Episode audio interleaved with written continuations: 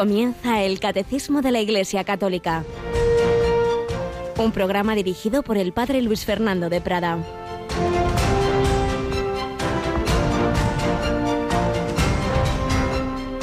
Habrá signos en el sol y la luna y las estrellas y en la tierra angustia de las gentes, perplejas por el estruendo del mar y el oleaje, desfalleciendo los hombres por el miedo y la ansiedad ante lo que se le viene encima al mundo. Entonces verán al Hijo del Hombre venir en una nube con gran poder y gloria. Cuando empiece a suceder esto, levantaos, alzad la cabeza, se acerca vuestra liberación. Alabado San Jesús, María y José, muy buenos días, muy querida familia de Radio María, cuando estamos ya terminando el mes de noviembre, el mes de la vida eterna, el año litúrgico, porque este domingo, ya el sábado por la tarde son sus primeras vísperas, comienza el nuevo año litúrgico, el tiempo de Adviento, que nos recuerda lo que acabamos de leer. Los últimos evangelios del año litúrgico ya nos van hablando de que, así como nuestra vida tiene un límite, también lo tiene este mundo temporal. Y sin ser fácil, nada fácil precisar el sentido de todas las palabras de Jesús cuando hablaba mezclando por un lado el final de, ese templo de Jerusalén anunciando su destrucción, pero también hablando de esos signos de, la época final de la historia, el fin de los tiempos, fin del mundo, son términos no fáciles de precisar, como digo, pero lo que importa para nosotros es que también en nuestra vida hay terremotos, también nos falta muchas veces ese suelo firme, se nos hunde lo que nos parecía sólido, esa salud hasta, hasta ahora bien, ha ido bien y de repente falla esa persona que también pues, pues te falla cuando menos te lo esperas, que te abandona. Hay terremotos en la vida, pero, pero mira hacia lo alto y verás a Jesucristo que no te abandona. Y también en, ese, en esa etapa final, cuando parece que, que el mundo se hunde, verán al Hijo del Hombre venir en una nube, con gran poder y gloria y es curioso que después de, decir esas palabras duras de angustia, de, miedo, ansiedad, sin embargo, dice, nos dice Jesús a los cristianos, cuando empieza a suceder todo esto, levantaos, alzad la cabeza, se acerca vuestra liberación. Lo que en principio parece muy malo, en realidad es, como en tantas ocasiones, el camino para la victoria de Cristo. El Señor ha triunfado en su resurrección después de pasar por las angustias de la muerte. Bueno, lo importante es el final. Si nos va muy bien a, a mitad de partido y luego perdemos en último minuto, pues no nos sirve de nada. Y viceversa, lo pasamos mal, pero al final remontada épica y se gana ese partido. Bueno, pues queremos estar con Jesucristo, sabemos que con Él se vence siempre ese partido, pero hay que estar a las duras y a las maduras, ¿eh? Hay que estar con Él y para que cada año estemos más cerca, pues el año litúrgico va profundizando en nuestros corazones todas esas actitudes que Jesucristo quiere formar en nosotros. Pues nada, vamos a prepararnos bien estos últimos días de, este año litúrgico que termina a entrar, a entrar en el siguiente, a preparar la Navidad con ese adviento, ese tiempo tan bonito que nos invita a mirar a la venida de Jesús, la que tendrá al final de los tiempos, y a celebrar la que ya tuvo, pero que místicamente quiere realizarse cada año en nuestros corazones. Cristo quiere nacer en nuestras vidas. Y si alguien capta esto bien, siempre son los niños. Rocío García, buenos días. Muy buenos días, padre. No te saludo Gracias porque por lo seas, de niña. No te saludo porque seas una niña Oh. pequeña. Tienes un niño pequeño Sí. eh, que es, en fin, no te deja dormir mucho, pero bueno. Bueno, pero ya muy sabe. rico. pero bueno, lo decía porque esta tarde tenemos uno de esos momentos, una de esas retransmisiones más bonitas, ¿verdad? Sí, tenemos un rosario con los más pequeños de la casa. Esa cita la tienen los peques a las 6 de la tarde, las 5 en las Islas Canarias, este jueves 25 de noviembre. Bueno, pues es un espacio de oración muy especial. Vamos a rezar eh, pues en distintas ocasiones y en esta va a ser el Santo Rosario. Ya saben que pueden escribir a lahorafeliz@radiomaria.es y nos ponemos en contacto con los niños para hacer ese grupo de oración tan especial. Pues sí, además de esas retransmisiones en horario habitual en que de vez en cuando el rosario es rezado desde un colegio, desde una familia, aparte de eso, pues por lo menos una vez al mes Paloma Niño y un servidor, pues a la, en, la, en, la, hora de la hora feliz, las seis de la tarde, cinco en Canarias, pues conectamos con distintos niños de varias familias. Por cierto, una de ellas, si no nos falla, que nos falló la última vez, la conexión en Canadá. Y cada niño pues reza un misterio, unas intenciones, pues eso lo tendremos esta tarde. El sábado, el sábado vuelven ya, que hacía algún tiempo que no las teníamos, una toma de posesión de un obispo, ¿verdad? A las 11 de la mañana de este sábado 27 de noviembre, Monseñor Sebastián Chico, que era hasta ahora obispo auxiliar de Cartagena, va a tomar posesión de la diócesis de Jaén. Va a ser en la Catedral de la Asunción de la Virgen de Jaén y Radio María no se lo va a perder, ya saben, 11 de la mañana, hora peninsular española, toma de posesión de Monseñor Sebastián Chico. Este sábado así será. Y el domingo, ya sabéis también que la familia mundial de Radio María está promoviendo diversos rosarios mundiales en, en determinados lugares significativos, normalmente santuarios marianos. Recordad, por ejemplo, que en mayo, el 13 de mayo, lo hicimos desde Fátima, que fue, por cierto, el inicio de Radio María Portugal. Hemos rezado desde el Monte Carmelo, el 16 de julio, en, en Israel. Hemos rezado desde Medjugorje, hemos rezado de varios sitios. Bueno, pues nos vamos a un lugar que Radio María España ya también se conecta con frecuencia, pero en esta ocasión, como digo, es Conexión Mundial. Santo Rosario desde Quivejo. ¿A qué hora lo tenemos? 5 de la tarde, hora peninsular española, domingo 28. Así que no a las 4, que es la hora en que solemos hacerlo cuando es la conexión española, sino esta conexión mundial será a las 5 de la tarde desde ese santuario, esas apariciones aprobadas por la Iglesia en Ruanda unos años antes del horrible genocidio que allí ocurrió, la Virgen del Verbo, la Madre del Verbo encarnado, pues como siempre, invitaba a la oración, a la conversión, mm, pidiendo por la paz y anunciando que si no, pues iba a ocurrir algo trágico, como de hecho ocurrió, pero hay que seguir rezando, claro que sí. Pues ya tenéis tres eventos especiales de, de esta radio que está al servicio de todos, de los niños, esta tarde a las seis en, ese rosario que cada, cada misterio rezará un niño desde una familia el sábado a las 11, esa toma de posesión del obispo de Jaén. Y el domingo a las 5, ese Santo Rosario, conexión mundial desde Quivejo, siempre horas peninsulares. Y bueno, os recuerdo también que hace mucho que no lo decimos, la verdad, que Radio María necesita la ayuda de todos, los oraciones, voluntarios, especialmente que nos ayuden a coger el teléfono. Si alguien tiene tiempo, tiene ordenador y puede hacerlo, que se ofrezca, por favor, llamando al 91 822 8010. Pero también necesitan los donativos. No lo, hace mucho que no lo digo porque la verdad es que en todo este tiempo de pandemia la, la respuesta ha sido muy buena, nos estamos manteniendo, pero en los últimos meses se nota un descenso justo cuando más falta nos va a hacer, por lo que ya se explicará en su momento, eh, la posibilidad de adquirir algunas nuevas frecuencias que son carísimas.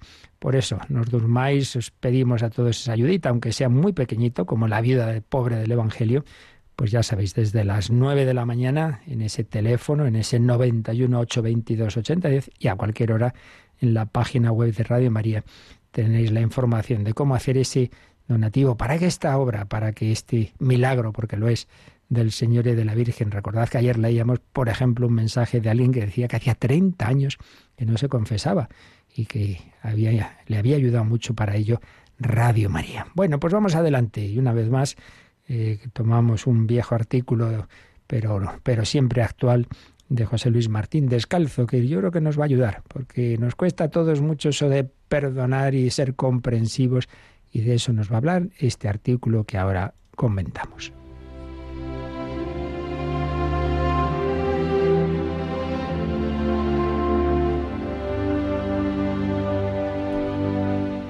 Derecho a equivocarse.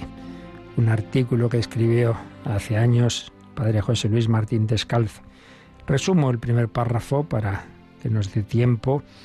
Eh, nos habla de algo que ocurrió, de un error médico, de un, fallo en una serie de, medicinas que se entregaron a, a varios bebés. Hubo un error con uno y bueno, pues las consecuencias fueron serias. Aquel hubo un cruce de etiquetas, una serie de, medicinas que se entregaron y el fallo afectó pues seriamente a un niño.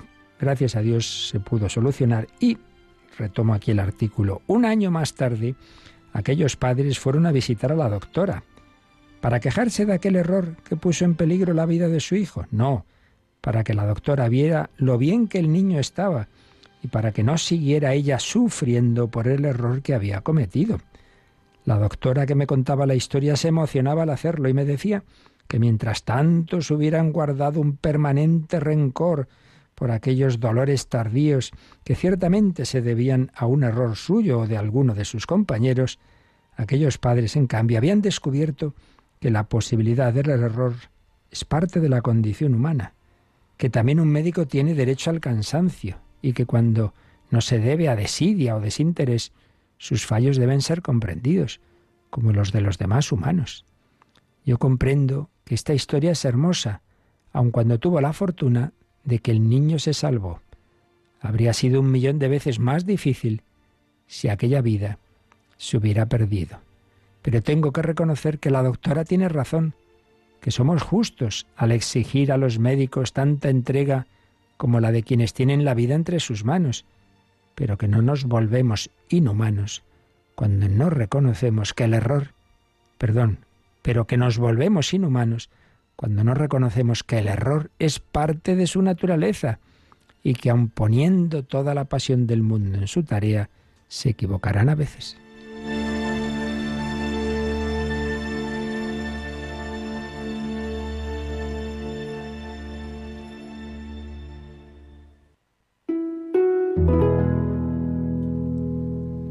A mí no me gusta la fórmula con la que he titulado este artículo, el derecho a equivocarse. No, no tenemos un auténtico derecho al error, pero sí tenemos derecho a ser comprendidos en nuestros fallos, a ser aceptados con nuestros errores, a ser perdonados por nuestras estupideces, a ser reconocidos como hombres que inevitablemente cometerán siete tonterías al día y setenta veces siete por año. Temo que mientras esta ley no sea reconocida y aplicada a todos, no conseguiremos un mundo vividero. Lo cristiano me parece aquello que aspira al ideal, pero que parte de la aceptación de los hombres como son, y lo que lleva siempre muchos sacos de perdón dispuestos para su empleo. Me parece que los hombres nos vamos haciendo verdaderos adultos en la medida en que nos hacemos comprensivos. La intolerancia es, me parece, tolerable y comprensible en los jóvenes, para ellos todo se divide en el bien o el mal. Luego, la vida va descubriéndonos cuánto bien se esconde entre los pliegues del mal y cuánto el mal se agazapa detrás de muchos recovecos del bien. Y uno va aprendiendo a perdonar cuanto más descubre dentro de sí la necesidad que tiene de perdón.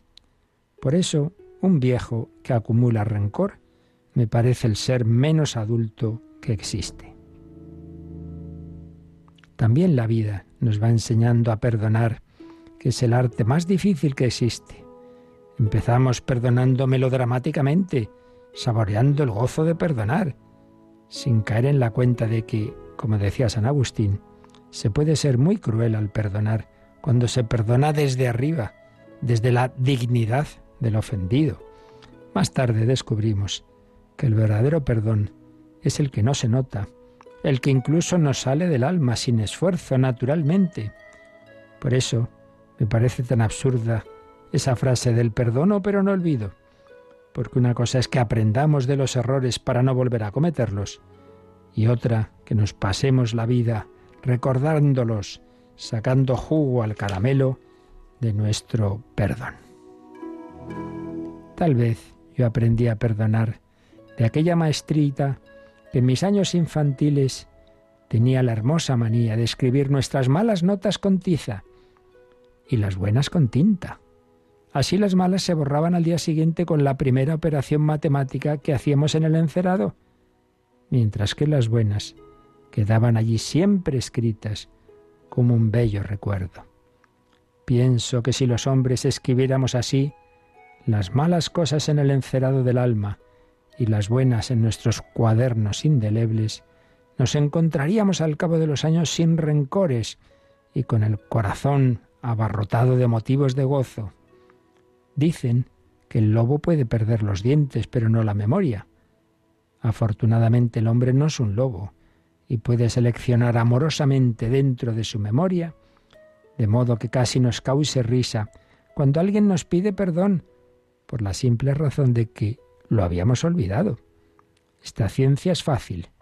Basta con mirarse al interior, descubrir la, maraña de fallos que uno tiene para no valorar los de los demás. Aquel a quien le cuesta perdonar es sencillamente porque no se conoce a sí mismo.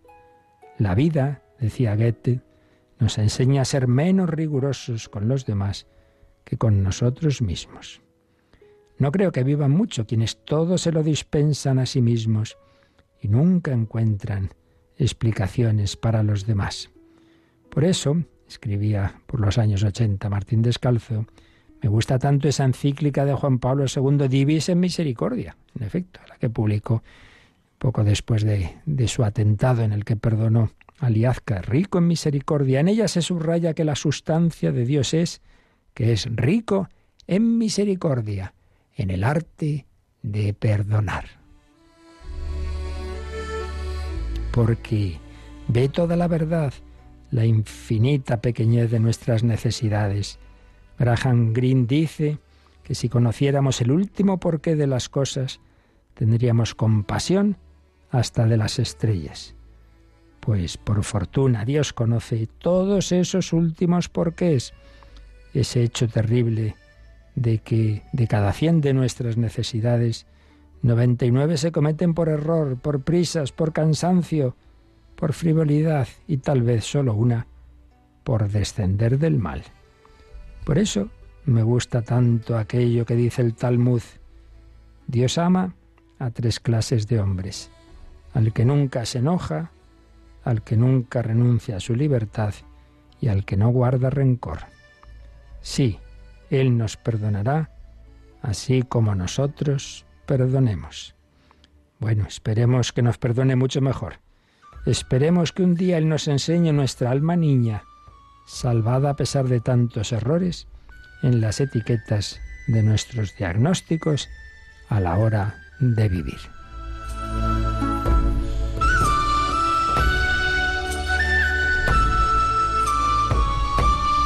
Pues buen programa para hoy y para siempre. Ser comprensivos. Si Dios lo es contigo, tú también contigo mismo, pero ante todo con los demás. Todos somos frágiles, todos podemos equivocarnos. No juzguéis, no seréis juzgados. En la medida en que juzguéis, seréis juzgados. El Señor tiene misericordia, perdona nuestras ofensas como nosotros perdonamos.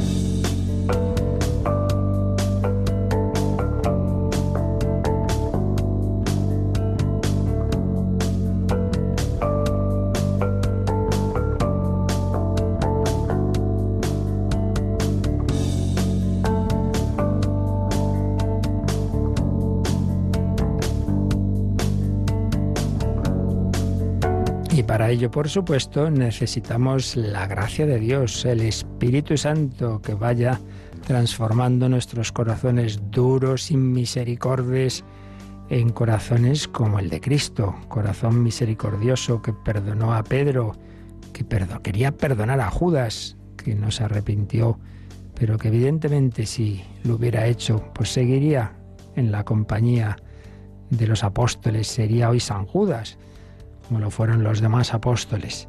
Pedimos al Espíritu Santo esa acción en nuestro corazón. Y el Señor se puede comunicar de cualquier forma, pero de una manera cierta, segura, lo ha prometido Jesucristo por la liturgia.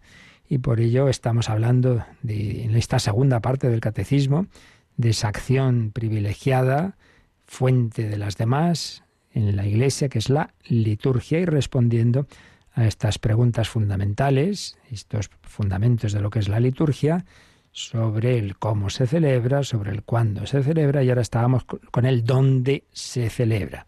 Y estábamos hablando pues de, los lugares de reunión de los cristianos, estamos hablando de los templos, que hay una continuidad con el Antiguo Testamento y también en cierto modo con las diversas religiones, pero también hay una discontinuidad, sobre todo con las religiones paganas, un concepto muy distinto, lógico y natural, porque el concepto general de religión es el hombre que busca a Dios, que en su corazón busca a Dios, muchas veces con conceptos muy equivocados de Dios, y en cambio estamos hablando en la revelación del Dios que busca a los hombres, del Dios que se ha comunicado él, que llamó a Abraham, a Isaac, a Jacob, a Moisés, y que envió a los profetas y que al final, en la plenitud de los tiempos, nos envía a su propio Hijo, Dios de Dios, luz de luz, verbo hecho carne, y que Él en esa su humanidad, en ese cuerpo, pues nos quiere unir a Él, Él es la cabeza, nosotros los miembros, destruid este templo, el templo que prefiguraba el templo de Jerusalén, es la humanidad de Jesucristo. Estamos llamados a entrar en Él y desde Él dirigirnos al Padre. Fieles a la recomendación del Salvador y siguiendo su divina enseñanza, nos atrevemos a decir en Jesús, en su espíritu. Por eso lo importante no es tal sitio tal otro, es orar en espíritu y verdad, en el Espíritu Santo y en la verdad de Cristo, lo cual no quita, lo cual no quita, por un lado, que el Señor nos llama no solo a una relación personal con Él, sino también comunitaria, somos iglesia, somos familia, y por otro lado, que Él quiere esas casas de oración donde hay una especial comunicación. Por un lado, porque ahí se celebra la liturgia de, modo ordinario. De vez en cuando se harán grandes esplanadas, las grandes celebraciones, ¿verdad? Pero lo normal es en esos lugares y además porque se ha ido desarrollando cada vez más en la Iglesia la conciencia de esa forma especialísima de presencia que es la Eucaristía, el tabernáculo, el sagrario, donde Jesucristo prolonga su presencia eucarística, presencia sustancial y corporal. Bueno, son muchos aspectos, muchos matices que como pasa con las verdades de la fe, pasa también análogamente con estas realidades litúrgicas, que, que el integrar todas no es fácil y por eso, pues inevitablemente ocurre en la limitación humana que a veces acentuamos unos, a veces otros aspectos, y por eso hay épocas en que el templo más bien es de una forma, otras es de otra forma. Normalmente, pues, pues eso, porque se fija cada época en unos aspectos, lo que hay que tener cuidado es que el acentuar algo no olvide lo demás, mucho menos lo niegue. Es lo que pasa a nivel dogmático en las herejías. Se acentúa tanto que Dios es uno, que te olvidas de que es trino, acentúas tanto que es trino que parece que son tres dioses, pues acentúas tanto que Jesús es Dios que parece que no es hombre, acentúas tanto que es hombre que parece que no es Dios, no, no, no, no. La verdad católica no es o, o, sino i, i.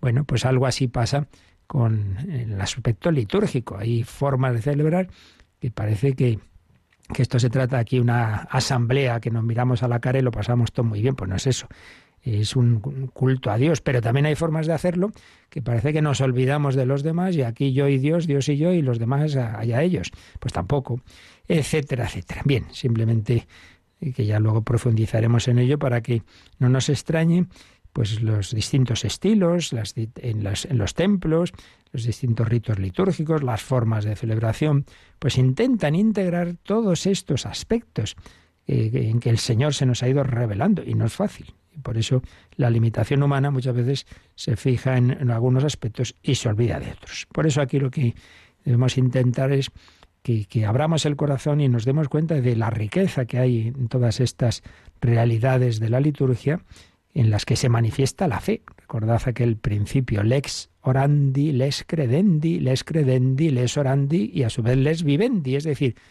lo que la Iglesia cree, lo reza y a veces es precisamente se reza y porque se reza te das cuenta de lo que crees, pero a su vez eso que rezamos y creemos es para llevarlo a la vida. Lex orandi, lex credendi, lex vivendi. Por eso, primera parte del catecismo, lo que creemos, segunda, lo que celebramos, tercera, lo que vivimos y cuarta, todo ello en diálogo siempre de oración. Bueno, vamos a recordar, Rocío, el 1181 donde se, precisamente se habla del templo cristiano como casa de oración. Ah, vamos a repasarlo. En la casa de oración donde se celebra y reserva la Sagrada Eucaristía, se reúnen los fieles y se venera para ayuda y consuelo de los fieles la presencia del Hijo de Dios, nuestro Salvador, ofrecido por nosotros en el altar del sacrificio. Esta casa de oración debe ser hermosa y apropiada para la oración y para las celebraciones sagradas. En esta casa de Dios, la verdad y la armonía de los signos que la constituyen deben manifestar a Cristo que está presente y actúa en este lugar. Pues en este número, cuya primera y principal parte es una cita del documento Presbyterorum Ordinis del Vaticano II sobre los presbíteros, y luego nos ha añadido una frase que termina con otra cita del Vaticano II, pero en ese caso de Sacrosantum Concilium 7, que ayer recordamos, o anteayer, donde vienen esas formas de, de presencia del Señor en la liturgia. Bueno, pues han aparecido varios de esos matices que decimos son propios del templo cristiano. Aparece esta bella expresión, casa de oración, casa de oración, porque ahí, por un lado, se celebra la Sagrada Eucaristía, el sacrificio de la misa, y por otro lado, se reserva en el sagrario, en el tabernáculo, casa de oración. La misa no es un espectáculo, es un momento eh, fundamental, el más importante de la Iglesia, para esa comunicación con el Dios que hace presente lo que realizó en el misterio pascual, su pasión, muerte y resurrección, se nos comunica cada día en esa celebración. Y por eso el centro de la Iglesia cristiana es ese altar en el que se celebra la Santa Misa. Pero también, terminada la Eucaristía, se reserva las sagradas formas consagradas, la Sagrada Eucaristía.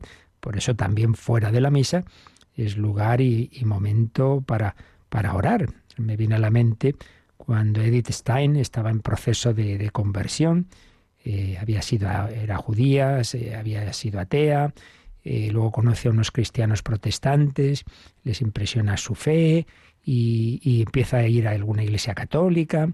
Y una ocasión que va a una iglesia católica y que está observando, pues ve a una mujer que viene de la compra y que entra ahí con su, su bolsita, con su, su, carrito, diríamos hoy, y la notado que entraba pues con la cara desazonada, debía tener algún serio problema, casi llorando, y estuvo unos, unos minutos en silencio, en oración, pues ahí, dirigiéndose a ese Dios escondido, y al cabo de esos minutos salió con una cara transformada, mucho más serena, mucho más tranquila, y le impresionó, porque hasta ese momento ella lo que había vivido de pequeña en la sinagoga con su, con su familia, pues eran oraciones, salmos, rezos comunitarios, en alto, pero no había visto eso. Una, una persona que entra sola, que está pues en su interior, en su corazón, sin, sin pronunciar palabras externas, sino simplemente hablando, hablando con alguien que está ahí. Y cómo eso le había cambiado el corazón. Fue un pasito más en esa su evolución de decir, oye, aquí parece que hay alguien, aquí hay algo. Y bueno, fue dando pasos, ya sabemos que el paso decisivo fue precisamente cuando una noche se encontró en casa de unos amigos la vida de Santa Teresa y empezó a leerla y no pudo parar. Y, terminó diciendo esto es la verdad, esto es la verdad. Lo que esta mujer vivió, ese encuentro con Cristo, todo lo que cuenta, eso no, se, no, no era una imaginación calenturienta, no, no. Y mira tú, al cabo de los años acabó siendo de la orden que inició o reformó Santa Teresa de Jesús, acabó siendo Carmelita descalza. Casa de oración, de una mujer sencilla que viene de su vida ordinaria, de la compra, habla con Dios, con Emmanuel. Casa de oración en que se celebra y se reserva la Sagrada Eucaristía. Pero ojo, también en esa casa se reúnen los fieles. ¿Veis? No solo la dimensión más individual, sino también la dimensión comunitaria. Y ahí se venera para ayuda y consuelo de los fieles, como de aquella mujer, la presencia del Hijo de Dios nuestro Salvador, que se ha ofrecido por nosotros en el altar del sacrificio. Esas formas consagradas no lo olvidemos. Han sido consagradas en un sacrificio. Ese Jesucristo que está ahí, que no es una cosa, que es una persona viva, que es un hombre que tiene un corazón humano y es Dios. Ese Jesucristo está ahí como víctima del sacrificio cruento en la cruz, incruento ahora en la Eucaristía. Esta casa de oración debe ser hermosa, hombre. Si es la casa de Dios, no hacen falta lujos, pero si una dignidad, una limpieza, un, si tú adornas un poquito una, tu, casa sencilla, pues qué menos que el Señor, que la casa de Dios, apropiada para la oración y para las celebraciones sagradas. Y por eso en esta casa de Dios debe haber una armonía de los signos. No hace falta que tengas cosas muy lujosas, pero hombre, que, haya una dignidad, una limpieza, un orden y unos signos que nos ayudan. Por eso, si en su momento hablamos también y explicamos el porqué de las imágenes, pues hombre, lógico es que el ser humano, que no es un espíritu puro, sino que tiene unos sentidos, también haya algo que ayude a sus sentidos. Y desde luego esa imagen de Jesucristo, ese crucificado, ese resucitado, ese corazón de Jesús, esa imagen de la Virgen, y también con, prudencia y no llenando la iglesia como si fuera un museo, pero otras imágenes de, de santos, siempre con la debida proporción, que nos ayude ante todo a centrar nuestra atención en Jesucristo. Eso desde luego. No lo que a veces ocurre que parece que eso, que es un museo con tropecientas imágenes y de repente al final te encuentras al Señor, hombre, ¿no? El Señor es y debe ser el centro. Una casa en la que los cristianos nos reunimos, en la que le cantamos al Señor, en la que le celebramos. Vamos a recordar una de las eh, composiciones sagradas más conocida y de, calidad, sin duda, aunque la grabación no es todo lo ideal que nos gustaría, pero bueno, aquí lo que importa no es la calidad técnica, sino el espíritu de oración que debemos tener como pueblo de reyes, como Asamblea Santa.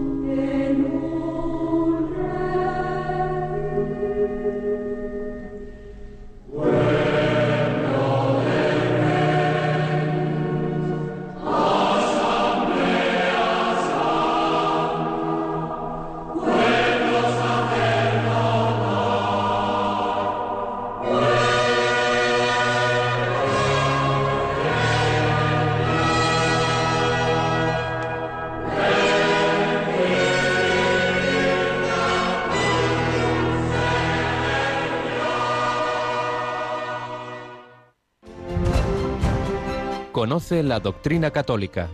Escucha el catecismo de 8 a 9 de la mañana, de 7 a 8 en Canarias. Y los sábados a la misma hora profundizamos en los temas tratados en el programa En torno al catecismo. Bendice a tu Señor. Recojamos algunos aspectos, matices más de, de la iglesia, del templo cristiano, que nos recordaban el padre fallecido, don Benedictino Garrido Bonaño y don José Antonio Abad Ibáñez en su manual sobre la liturgia nos recordaban, por ejemplo, la iglesia, lugar cultural de la iglesia. ¿Y esto qué quiere decir? Bueno, pues nos recuerdan algo importante, y es que Los cristianos de Roma prefirieron no usar el, término templum, el templo que usaban los paganos. Claro, el templo pagano pues era algo muy distinto. Esos dioses, ese esfuerzo humano de parecerse a esos seres míticos o de, de, pedir, mejor dicho, más que parecerse, de pedir su, su, bendición para las cosas temporales, claro, no tenían nada que ver con el cristianismo. Los primeros cristianos pobres, de bienes temporales, ciudadanos de una sociedad frecuentemente hostil a, su fe, pues se sintieron señores del universo desde el momento en que podían dirigirse a Dios, al verdadero Dios creador, y ofrecerle la víctima sagrada. Y por otro lado, pues eh, leían en, en, esas cartas de San Pablo que, que somos esa eclesia, y recordemos que eclesia eh, significa convocación. Dios convocó al pueblo de Israel en, en, el desierto y al nuevo pueblo de Dios, que son los cristianos. Eso sí, como nos recordaba entonces cardenal Ratzinger, los convoca para dar culto a Dios. No es una mera reunión asamblearia de unos con otros, sino para glorificar a Dios. Pero, en cualquier caso, se va a usar la misma palabra para ese templo, para ese lugar cristiano, que lo que es la convocación de los cristianos unidos en el cuerpo místico. La iglesia, la iglesia familia, la iglesia cuerpo de Cristo es también el nombre de ese edificio lo cual pues también indica que lo importante no hay que olvidar nunca, ¿no?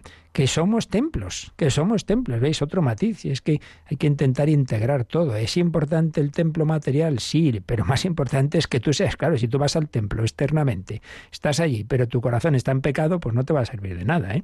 Y lo importante es que tú vivas en la gracia de Dios, que tu alma sea templo y sagrario de la Santísima Trinidad, para llegar a estar en el templo de Dios eterno, que es el cielo, claro. O sea, lo principal para lo que vamos al templo físico es para unirnos con el Señor, para vivir en su amistad. Así que un aspecto importante, sí, la asamblea eh, que se reúne, pero a la vez se reúne para dar ese culto a la Trinidad que quiere hacer de nosotros un templo como es el templo fundamental, el propio Jesucristo, su humanidad en quien habita corporalmente la plenitud de la divinidad. Por eso, la iglesia, el lugar cultual de la iglesia. La iglesia también señalan casa de Dios, como acabamos de leer en el catecismo. Y esto siempre se vio así, pero especialmente desde que se le fue el Espíritu Santo, sin duda, pues fue insistiendo en la importancia, en lo que significa que Jesucristo se ha quedado en la Eucaristía. Siempre hubo esa fe, pero al principio se reservaba de una manera más discreta en las sacristías, en un lugar especial para llevar la comunión a los enfermos, pero poco a poco se fue diciendo, hombre, si aquí se ha quedado el Señor, pues no lo vamos a tener aquí escondido, sino vamos a, a tenerlo en el templo, en un lugar destacado. Entonces fue pasando a primer plano, especialmente en la piedad occidental, el sagrario, el sagrario. Sobre todo, como pasa tantas veces, cuando hubo quien negó esa presencia, cuando hubo herejías, controversias eucarísticas, pues cuando se niega algo es cuando se reacciona y dice, no, no, por Dios, pero ¿qué están diciendo? Claro que está Jesucristo presente. Y bueno, pues viene esa acentuación, el caer en la cuenta de lo que significa esa presencia del Señor en el sagrario y por extensión en todo el recinto sacro.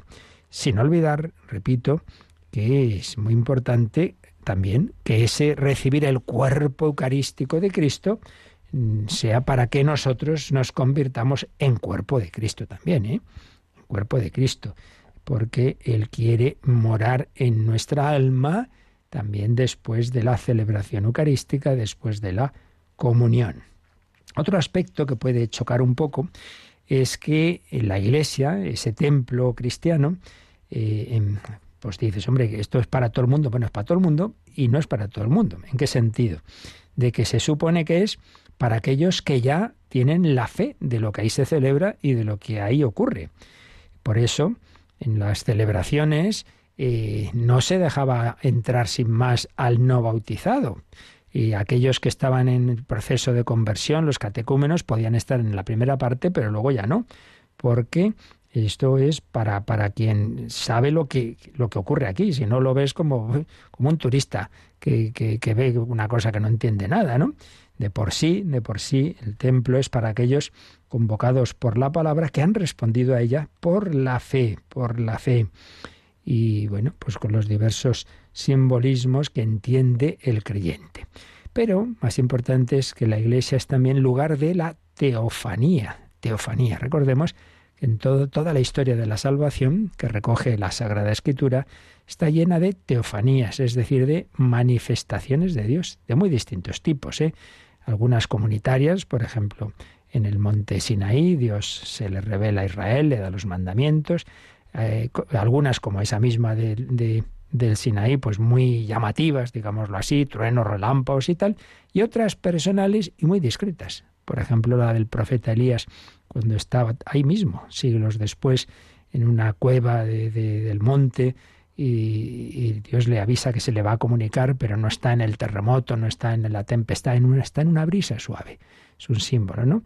De cómo Dios se puede comunicar, pues a veces eso, con grandes luces llamativas, grandes sentimientos, y, muchas otras veces, más bien la mayoría, de una manera discreta, en esa paz interior en esa serenidad, en ese cambio de rostro que veía Edith Stein, aquella mujer que salía confortada y no creo que le hubiera pasado ninguna aparición, simplemente que Dios había actuado en su alma. Pues bien, Dios se manifiesta y lo puede hacer en cualquier sitio, claro, como a San Pablo camino de Damasco, con la sana intención de encarcelar cristianos, o sea que Dios lo puede hacer en cualquier momento. Sí, sí, pero el lugar por excelencia es el templo, el templo, y de hecho, cuántas conversiones y sabemos, por ejemplo, Paul Claudel, ¿no? Cuando aquella noche buena, eh, paseando por París sin fe y se siente atraído porque oye cantos que, que vienen de Notre Dame, de la preciosa y famosa catedral de París, y entra y están rezando, están cantando, se apoya en una columna y de repente Dios le ilumina el alma y recibe la fe en que, en que es verdad, que ese Jesucristo que los cristianos celebran su nacimiento esa noche, que está vivo, que es verdad todo lo que él no creía. Y de hecho, en esa columna en la que estaba apoyado hay una placa que dice aquí, aquí, apoyado aquí, se convirtió Paul Claudel. Sí, una teofanía de Dios. Y, en la, y también cuando entra en la iglesia, también en París, cuando entra a buscar a, su amigo creyente André Frosara, hasta ese momento ateo, furibundo, y recibe salud que brota de, la custodia del Santísimo expuesto y, y queda transformado. Pues sí, la iglesia, dicen Abad Garrido, es el lugar donde acontece la nueva teofanía, el encuentro entre Dios y el hombre. Un encuentro que especialmente se verifica cuando la comunidad celebra la liturgia, pero también puede ser a otro nivel más personal. En cualquier caso, siempre la dinámica del cristianismo, que no es el hombre que busca a Dios. Ni Paul Claudel ni André Fosar iban a buscar a Dios, estaban por ahí. Simplemente es Dios quien busca al hombre como Dios buscó a Saulo, que repito, no iba buscando a Dios, sino buscando a cristianos para encarcelarlos. La manifestación de Dios, que desciende hasta el hombre, que se hizo hombre, que nació en un pesebre y ahora sigue bajando, por así decir, hablando a nuestra manera, buscando a cada una de sus ovejas. Qué bonito. ¿Y cuántas veces lo tenemos testimonio de esto? Cuando conoces las historias de las personas por dentro, ¿no? y cuántas conversiones, cuántas personas tocadas por Dios. En Radio María recibimos, gracias a Dios, pues frecuentes testimonios. Y entonces la iglesia es el lugar por excelencia de esa comunicación con Dios, lo cual, repito, no quita que te puede Dios convertir en el coche, como también tantas veces nos llegan testimonios en Radio María. Claro, el que no va a la iglesia, Dios lo busca allá donde esté. Y si fuera en caballo, como suponemos que iría San Pablo, o vayan en coche, como, como tantas veces ocurre hoy día. Entonces termino señalando de este libro de, de, estos autores que recuerdan algunos símbolos eh, con que la tradición ha expresado la sacralidad y santidad del templo cristiano, que son la nave, la Nueva Jerusalén, la ciudad, o sea, la ciudad santa Nueva Jerusalén, el palacio de Dios, Aula Dei, eh, la tienda de Dios entre los hombres, bueno, hay muchos más, ¿no? La nave, esa imagen ya está insinuada en el Evangelio, cuando los apóstoles van con Jesús en barca, ¿verdad? Entonces es una imagen de, la, iglesia Y las constituciones apostólicas, un antiquísimo eh, documento, y también en Tertuliano se usa esa imagen, entonces ahí aparece como, como en esas constituciones el obispo es el capitán, que ayudado por los diáconos que hacen de marineros, conduce a los fieles hacia la orilla de la eternidad. Muy bonito es esto, el, el mar es un símbolo de lo, de lo inestable de esta vida y en cambio la, la orilla es símbolo de la eternidad, lo sólido. Entonces, la nave de la iglesia, una expresión muy antigua. La ciudad santa, la nueva Jerusalén, bueno, esto aparece ya en el Apocalipsis. Y lo aplicaron algunos santos padres también al edificio material del templo cristiano, donde se celebra el culto terrestre, que es imagen del culto celestial. Aula Dei o Palacio de Dios. Bueno, en las grandes basílicas se fue haciendo palpable esa idea de que la comunidad cristiana se eleva por la liturgia hasta la mansión del Rey de los cielos. Levantemos el corazón, lo tenemos levantado hacia el Señor, sí, miramos hacia lo alto y nos ayuda el ábside y nos ayuda a ver los santos, los héroes del cristianismo y sobre todo la majestad del Dios hecho hombre. La bóveda un trasunto de la mansión celestial con los ángeles, el Cordero. Entrar en la iglesia era entrar en el palacio de Dios. Pero también hay otra imagen más sencilla, la tienda de Dios con los hombres. Recordemos cuando Israel iba por el desierto, aún no tenía templo, pues una tienda del encuentro. Bueno, pues ahí tenemos a Jesucristo, que ha puesto la tienda de campaña entre nosotros. Sí, es un símbolo de, el que ha querido compartir nuestra peregrinación. Entonces sintetizan estos símbolos diciendo la iglesia nave, la iglesia en cuanto una nave, pues la podemos ver en las primeras basílicas cristianas. La iglesia ciudad celeste, pues ya en, en, la alta Edad Media, especialmente en la catedral gótica, así como en la, catedral románica, pues podemos ver en ella la iglesia castillo de Dios, la iglesia ciudadela, la iglesia palacio de Dios, el ideal de los arquitectos barrocos, y iglesias más sencillas, pues podemos pensar en esa tienda de campaña en que el Señor nos acompaña en nuestra peregrinación. Así pues, la iglesia lugar de la teofanía y la iglesia casa de oración, casa de oración muy especialmente por esa presencia prolongada de la encarnación del Verbo hecho carne en la Eucaristía, en el sagrario. ¡Qué maravilla! Bueno, y nos queda mucho más por decir de todo lo que está implicado en la iglesia cristiana, en el templo, pero recordemos, quedémonos con estas ideas, ¿no? De que son muchos matices, que no hay, uno no debe excluir otro, todos debemos irlos integrando. Cada uno en su espiritualidad, bueno, quizá el Señor a cada uno nos hace fijarnos especialmente en algún aspecto, pero hay que intentar, ya digo, que ese aspecto no quite otro. Que yo a lo mejor me fijo mucho, ay, qué bien, venga, vamos a celebrar todos juntos esto. Bueno, sí, pero también a nivel personal. Y cuando entres, ten tu silencio, tu adoración a Jesucristo. Eh, porque, porque lo importante no es juntarnos aquí, vamos a juntarnos en cualquier sitio. Lo importante es juntarnos de cara al Señor. Pero viceversa, el que ante todo va a rezar y tal, y se pone en la última esquina, y yo solito, Dios y hombre, sí, pero si es una celebración, eh, la hacemos juntos, entonces también canta con los demás y también eh, responde con los demás, eso, a veces pasa, ¿no? Que uno oye la asamblea y siempre hay uno por ahí que va a su aire, que, que va antes, que va después, hombre, intentar ir a una, ¿no? Que esto es un, una celebración comunitaria, en fin, distintos aspectos que hay que intentar integrar, bueno, menos mal que el Señor es comprensivo y misericordioso y muchas veces pues son cosas simplemente que se hacen sin mala voluntad, sino bueno, por nuestra limitación. Una limitación que nunca va a abarcar todo el misterio, que nos supera, nos supera su verdad y nos supera su celebración. Bueno, normal, porque no es un producto humano, es Dios mismo quien se nos comunica. Pues le damos gracias al Señor de que nos invita a su casa, nos quedamos así unos últimos minutos y si tenéis alguna consulta de este o de otros temas, podéis ahora enviárnosla. Participa en el programa con tus preguntas y dudas. Llama al 91005 9419. 91005 9419. Puedes escribir un mail a catecismo arroba o escribirnos un mensaje al teléfono de WhatsApp 668 594 383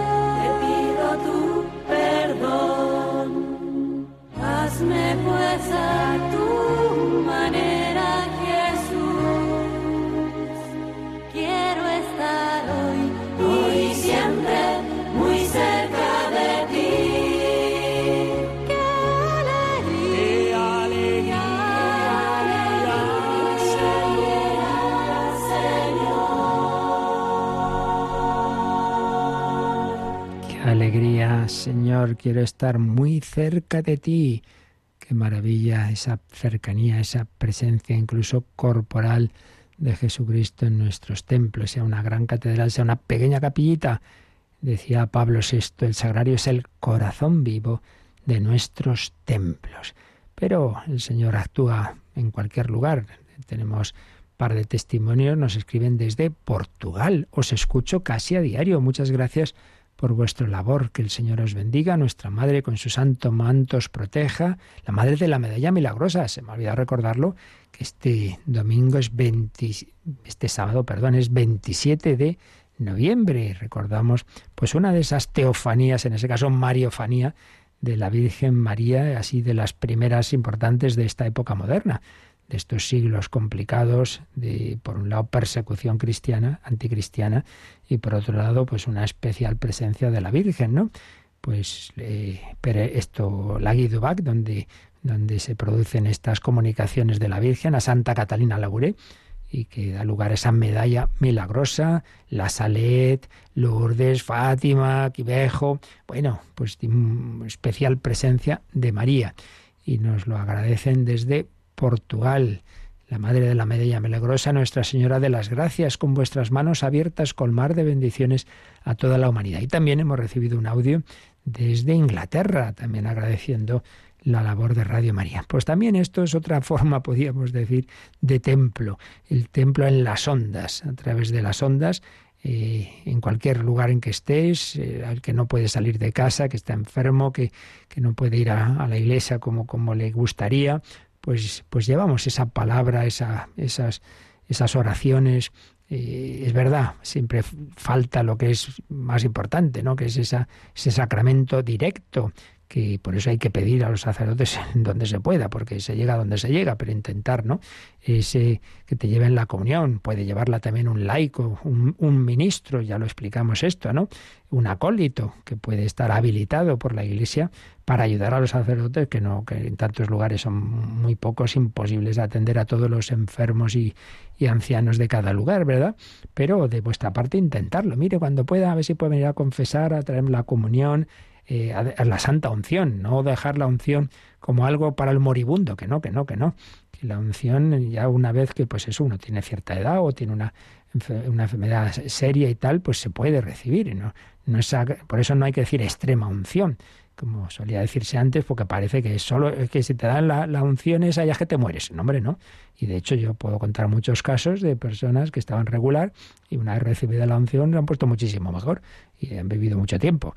Así que, que, aprovechemos todos esos medios que el Señor nos da. Yo recuerdo que esta tarde a las seis tenemos ese, también esa forma de oración, esa pequeña iglesia doméstica, niños cada uno desde su casa, que se van a conectar con nosotros para rezar el Santo Rosario. Y también os recuerdo esa petición de que han ido cayendo últimamente un poco los donativos, a ver si este, antes de que acabe este mes de noviembre, pues levantamos ese, esos donativos para prepararnos ya también a la campaña de Adviento y Navidad, que nos hace mucha falta para poder seguir evangelizando. Bueno, pues damos las gracias a Rocío García, que nos ha acompañado, y a todos vosotros día a día pues está, estamos aquí a los pies del Señor aprendiendo de su palabra, de su doctrina, que la Iglesia nos ha resumido en el Catecismo.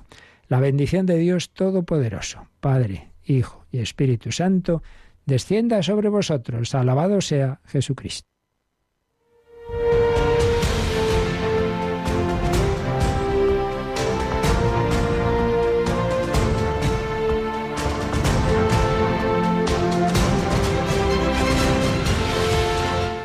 Han escuchado en Radio María el Catecismo de la Iglesia Católica,